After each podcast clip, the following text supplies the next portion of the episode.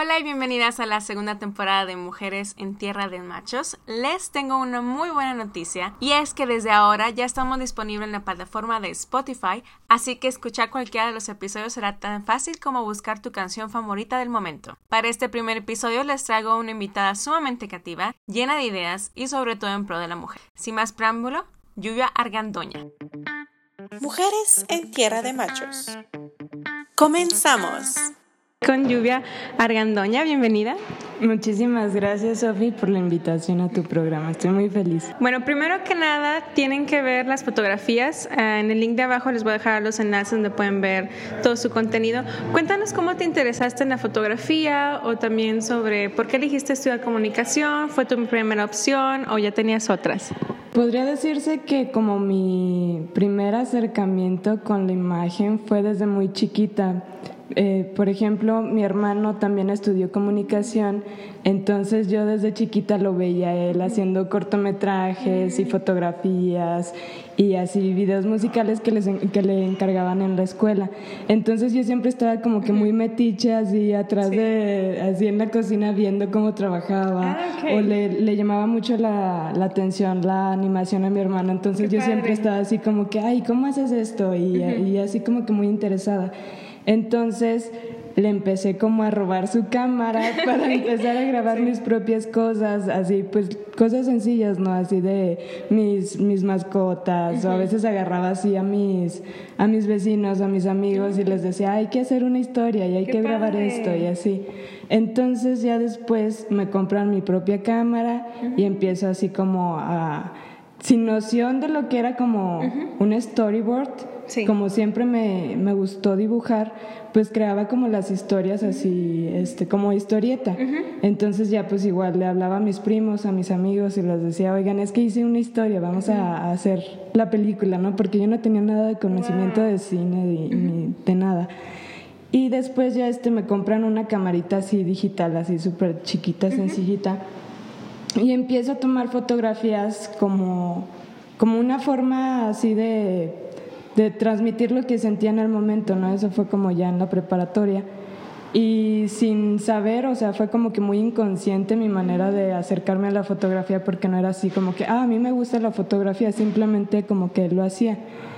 Este, y después ya cuando se acerca como que la hora de tomar la decisión de qué estudiar, mi mamá me insistía muchísimo de estudiar comunicación porque pues veía todas esas actitudes que yo tenía y que pues las podía desarrollar estudiando esa carrera, pero como que yo tenía cierto rechazo por porque veía mucho como que la comunicación como algo muy de comunicación social o algo así como de política y eso.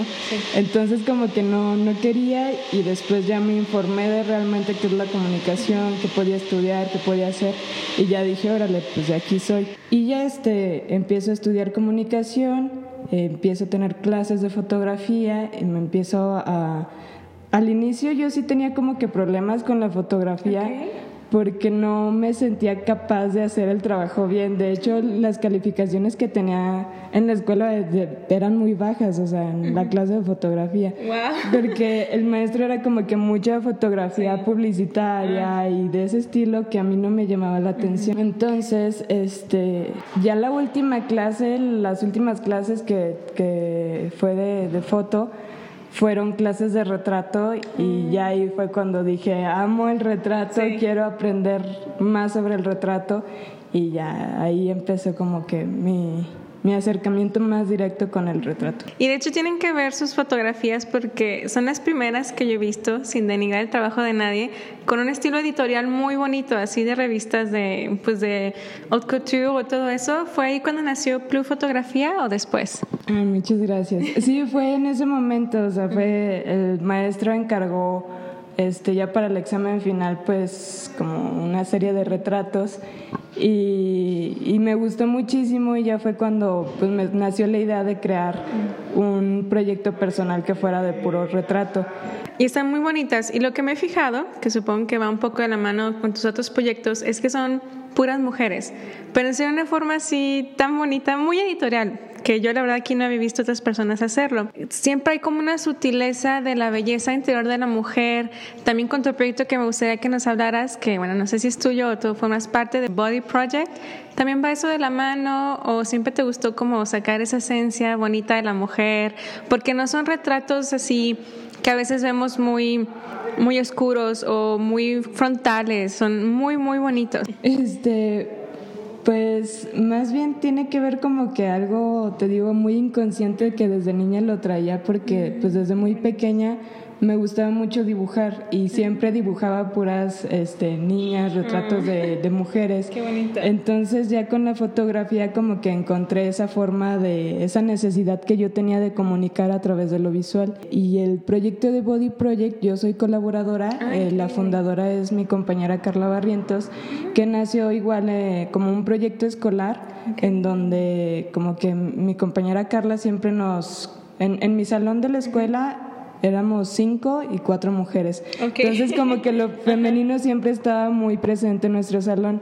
Y ella siempre nos compartía su opinión acerca del body positive, de lo mucho que le ha servido a ella, de lo muy bien que se siente desde que empezó a acercarse un poquito pues a este pensamiento acerca de, de la aceptación del cuerpo femenino. Igual yo siempre he tenido como que una visión muy feminista, entonces como que empezamos a compartir pues toda esa idea y como teníamos que desarrollar un proyecto final en la universidad, que siempre la universidad lo, lo había tomado como una feria emprendedora, ah, nosotros quisimos hacer algo muy diferente y juntar como los, los cinco talentos que teníamos en el salón para desarrollar una exposición colectiva de arte.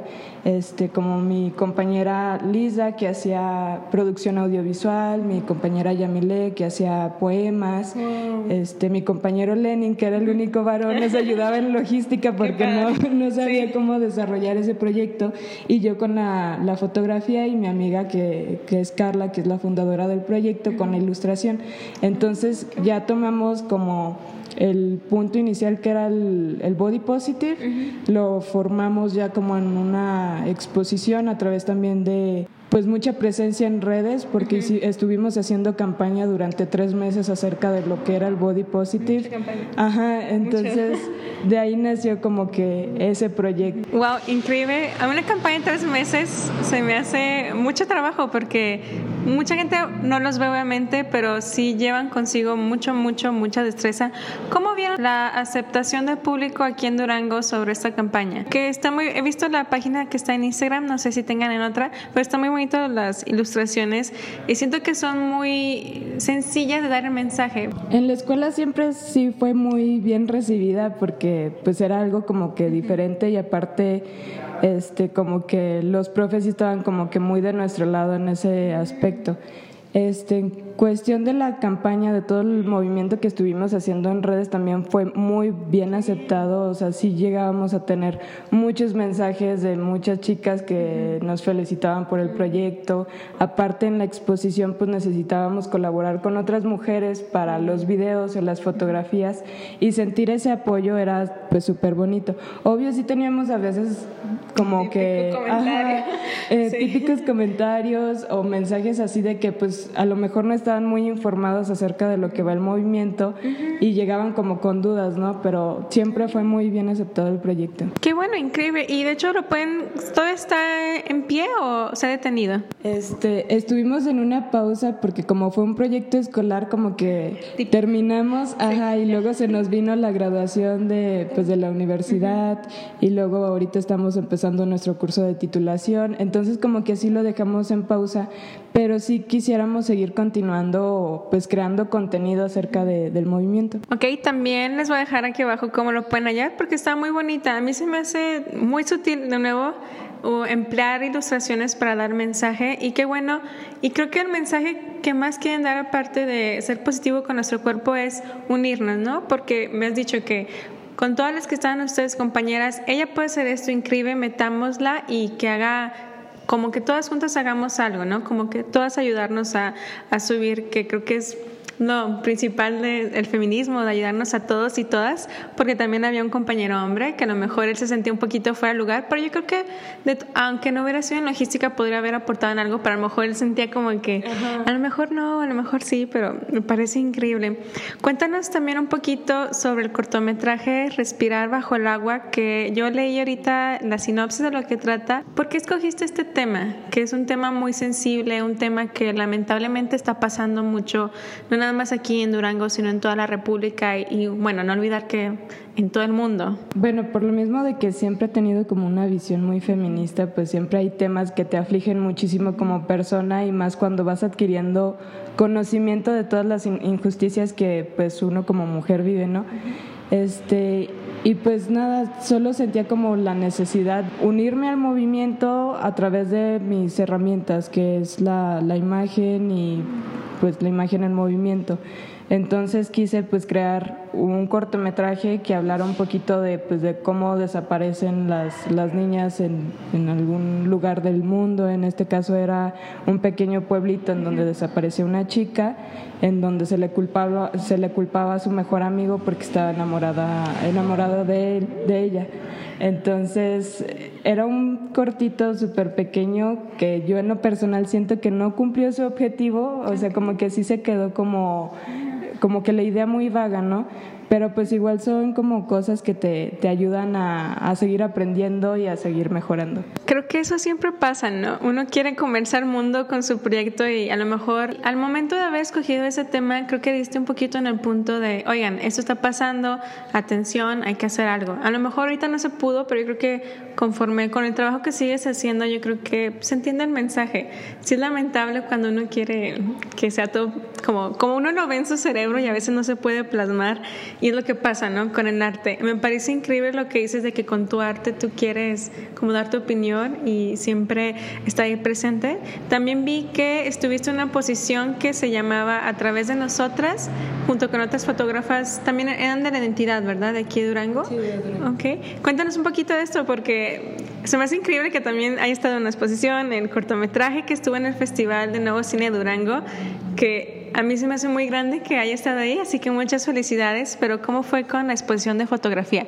Sí, este, queríamos como proyectar pues cuál es la visión femenina, ¿no? desde diferentes puntos de vista, ¿no? Porque había este, mujeres que hacían mucho retrato de niños, habían otras compañeras que hacían retrato más de editorial y así. Entonces se veían mucho los diferentes puntos de vista de, de diferentes mujeres, que también fue muy enriquecedor porque pues son mujeres de Durango que están compartiendo su idea a través de la fotografía y pues a mí se me hace muy hermoso pues esta herramienta para, para la comunicación. Y creo que más en fotografía, ¿no? Porque como dice la frase super cliché, una imagen vale más que mil palabras. ¿Cuáles son tus proyectos a, a futuro, Lluvia? Ya sabemos que obviamente Body Project va a seguir, que es un proyecto que se me hace increíble que aunque suene un poco, me gustaría a lo mejor en un futuro poder participar dentro de, pero ¿qué te espera para ti? ¿Tienes algún plan a futuro, un proyecto que estés haciendo o apenas como que lo estás pensando algo? Pues tengo así como que varias ideas que están así como que aún a flote, este, todavía nada así como que muy concreto. El año pasado de hecho tenía como que una historia para hacerla este, como cortitos este, visuales, este, también acerca de como de cosas muy particulares de, de, la mujer que se quedó como solo en el guion porque después ya no pude seguir con el proyecto.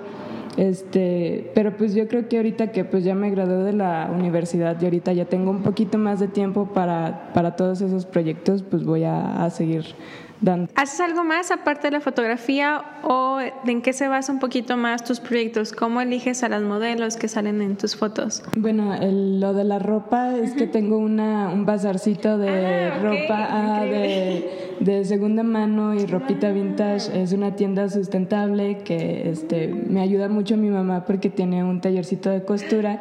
Entonces, a veces de que nos topamos una camisa y luego llego con una idea y le digo, mira mamá, de aquí se sale un vestido o sale una falda y me ayuda así a, a, realizarla y ya después pues como tengo la herramienta de, ser fotógrafa, pues ya le empiezo a tomar fotos a la ropa y a venderla por línea. Este, en la selección de mis modelos, suelo ser como que trabajar con niñas que ya conozco, ya sea mis amigas o en algún momento que colaboré con alguna de ellas y me gustó mucho como la energía y cómo se desarrolló todo. Casi siempre utilizo así como que personas muy cercanas a mí y la mayoría de las fotos pues sí es como que ya de chicas que me buscan a mí para que las, las fotografíe y ya. Increíble la turina de ropa que creo que hay que pensar mucho en eso. Hay muchos documentales que muestran la, lo horrible que es la industria de la, como dicen, fast fashion, y me parece increíble que estés haciendo algo que sea sustentable. Aparte que también tu mamá te apoye, se me hace muy, muy padre.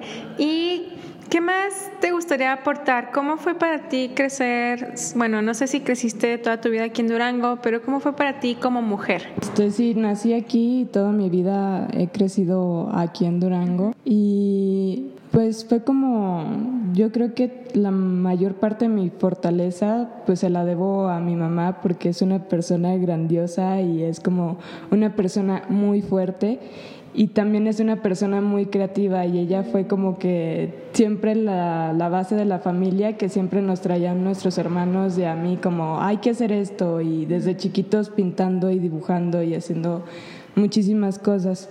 Este, en cuanto hacia lo general aquí en Durango, cómo me desarrollé, este, yo creo que siento que aquí en todas partes como que las mujeres siempre vamos como de pasito a pasito por las trabas que a veces se nos ponen, ¿no? De que en todos lados, pues mientras el hombre ya dio cinco pasos, pues tú tienes que dar uno porque tienes muchos impedimentos, ¿no? Exacto.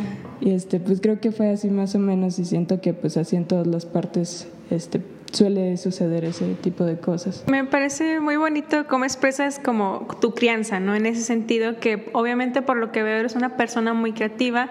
¿También los dibujos o diseños los sigues haciendo o ya es como una parte personal de Este los hacía mucho, hacía como ilustraciones digitales cuando empecé en la universidad, pero pues te digo, desde muy chiquita siempre he dibujado y ya no lo hago tanto, pero sí es algo como que tengo estoy sentada, tengo una servilleta y una pluma y empiezo a hacer dibujitos, ¿no? Entonces sí, 100% una persona muy creativa. Muchas gracias, Lluvia, por estar aquí conmigo. Fue una entrevista algo cortita que yo siento que te podría haber sacado un poquito más de provecho porque te es una persona increíble.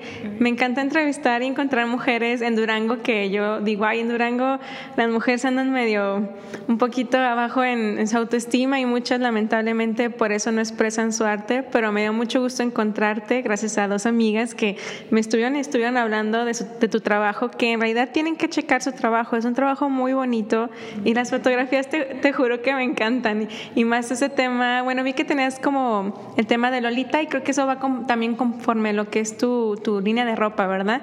Un poquito de esa forma así vintage. Te quiero agradecer mucho por estar aquí y no olviden que va a estar toda su información aquí abajo. ¿Algo más que quieras comentar o decir algo? pues muchas gracias por invitarme, en serio sentí muy bonito de, tener la invitación para hablar pues acerca de, mi trabajo. Muchísimas gracias. Muchas gracias a ti y nos vemos en el próximo podcast. Recuerden que ya estamos en Spotify y iTunes y en nuestro host que es Anchor. Yo soy su anfitriona Sofía Arzola y nos vemos en la próxima.